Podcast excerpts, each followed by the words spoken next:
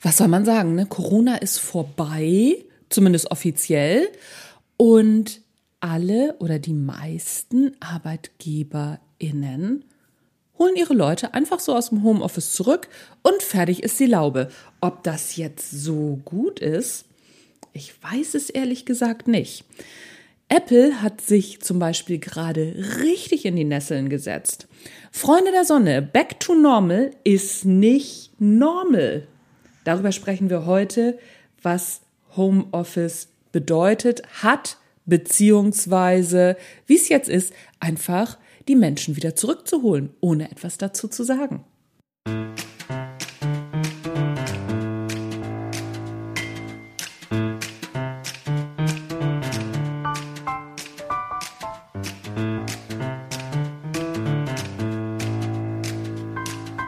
Hallo und herzlich willkommen beim Natural Leadership Podcast, der Podcast, in dem Persönlichkeitsentwicklung das Zauberwort ist. Denn nur wer sich selbst führen kann, kann andere mitnehmen und weiß am Ende hoffentlich, wo es lang geht.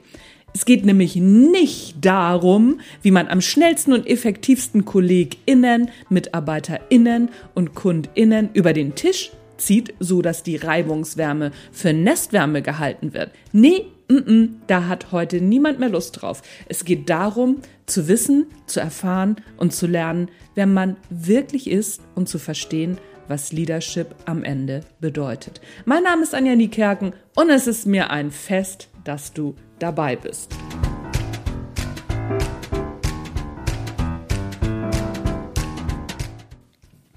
Back to Normal ist nicht normal.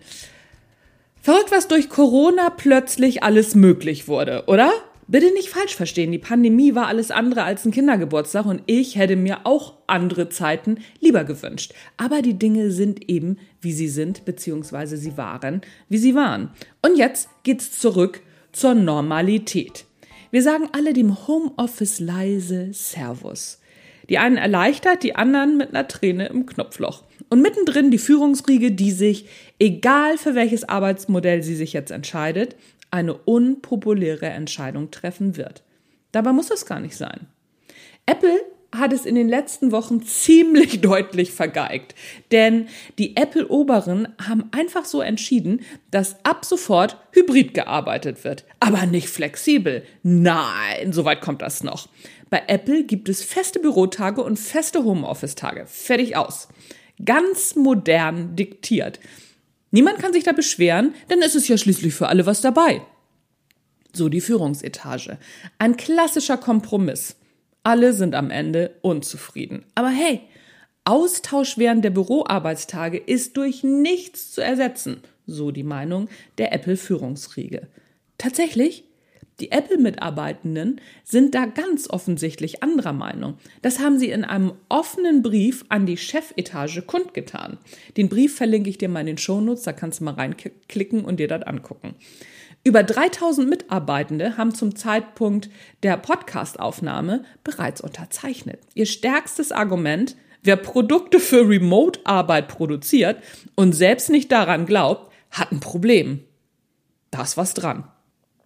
Dass es auch anders geht, zeigt Airbnb. Dort hat man sich für einen anderen Weg entschieden. Das Unternehmen lässt den Mitarbeitenden die Wahl. Ein paar Tätigkeiten sind noch ausgenommen, aber man arbeitet bereits an entsprechenden Lösungen und das wird den Mitarbeitenden auch so kommuniziert. Darüber hinaus sind Überlegungen im Gange, wie die Mannschaft auch dauerhaft in andere Länder ziehen könnte, beziehungsweise einzelne Mitarbeitende. Das funktioniert aus steuerlichen Gründen aktuell noch nicht mit jedem Land oder aus jedem Land in jedem Land. Trotzdem ist das Signal der Geschäftsführung, es ist eure Entscheidung und wir stellen, was möglich ist, bereit. Und an dem, was noch nicht geht, arbeiten wir. Natürlich gibt es auch noch die Firmen, die ihre Belegschaft einfach wieder zurückbeordern und da weitermachen, wo sie vor der Pandemie aufgehört haben. Kann man machen. Darf man sich aber nicht wundern, wenn die Mitarbeitenden der Führung kein Halleluja am Ende singen. Unstrittig ist, dass es Berufe gibt, bei denen Homeoffice nicht machbar ist. Bürojobs gehören hier aber definitiv nicht dazu.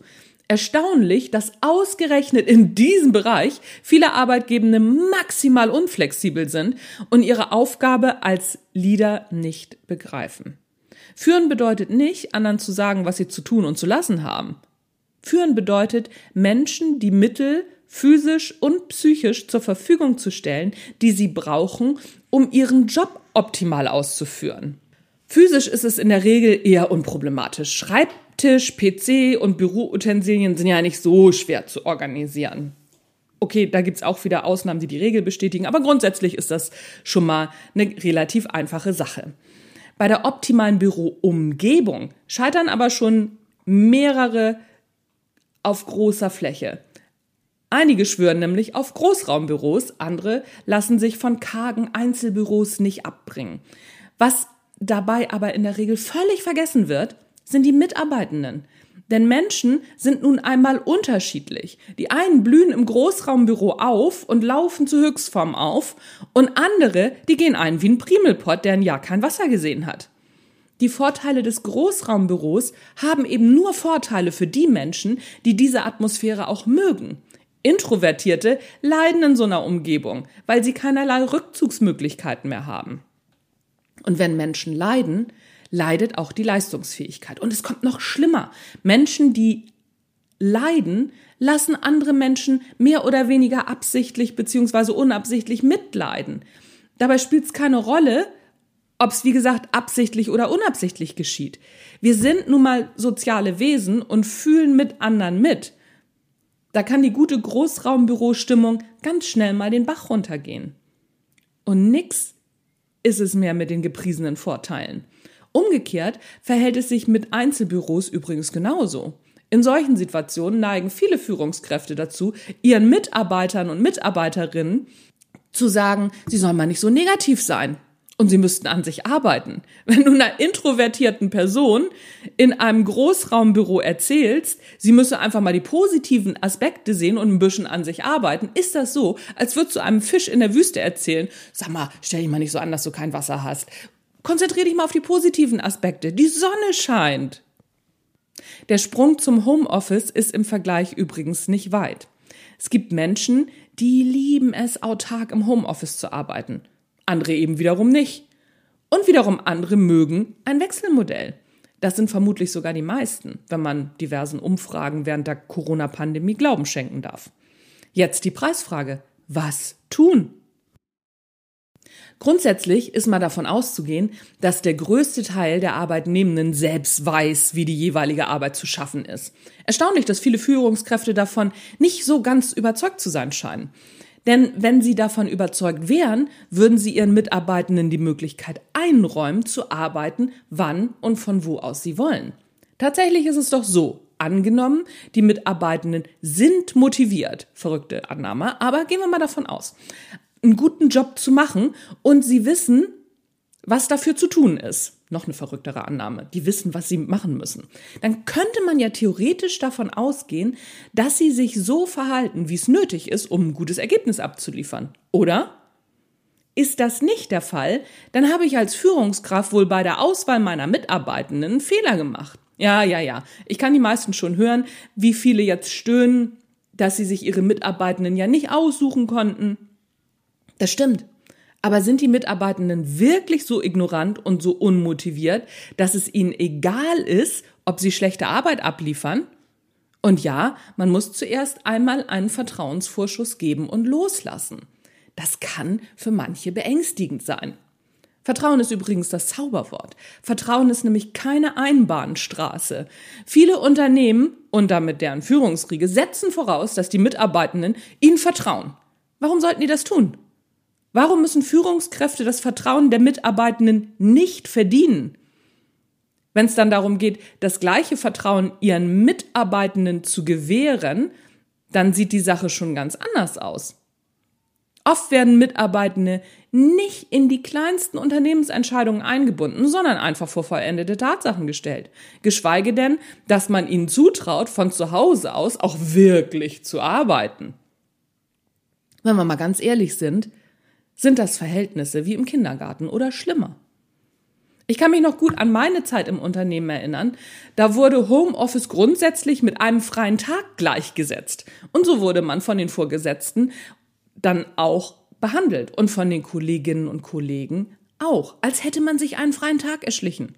Zusätzlich wurde dieses Privileg übrigens auch nicht jedem gewährt oder jeder, nur die, die hartnäckig darum gekämpft haben, die durften das dann auch. Da nicht alle in den Genuss kamen, entstand natürlich ganz schnell Unfrieden unter den KollegInnen. Schließlich wurde das Homeoffice-Privileg mit dem Argument, das stifte nur Unfrieden, wieder gestrichen. Ergebnis tatsächlich Unfrieden im Kollegium. Aber die Führungskraft hatte ihre Ruhe. Wie praktisch. Preisfrage. An wem hat's gelegen, dass es nicht geklappt hat?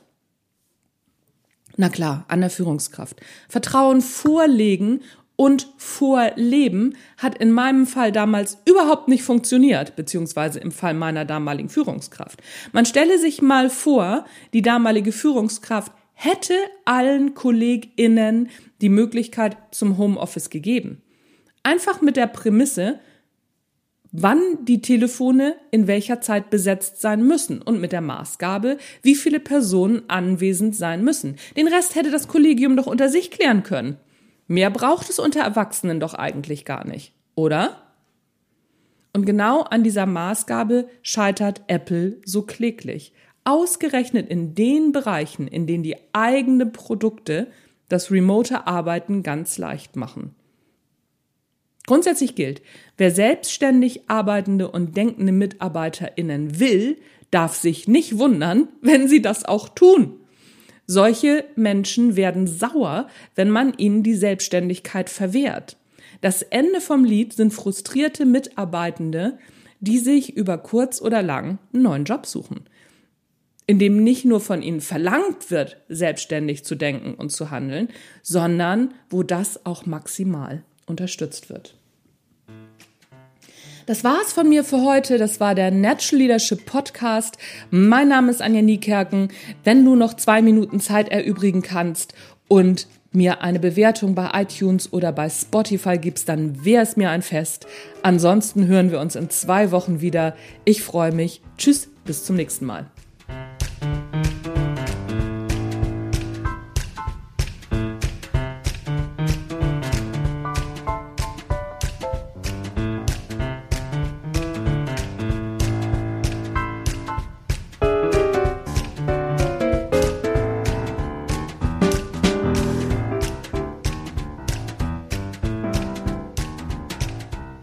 Bye.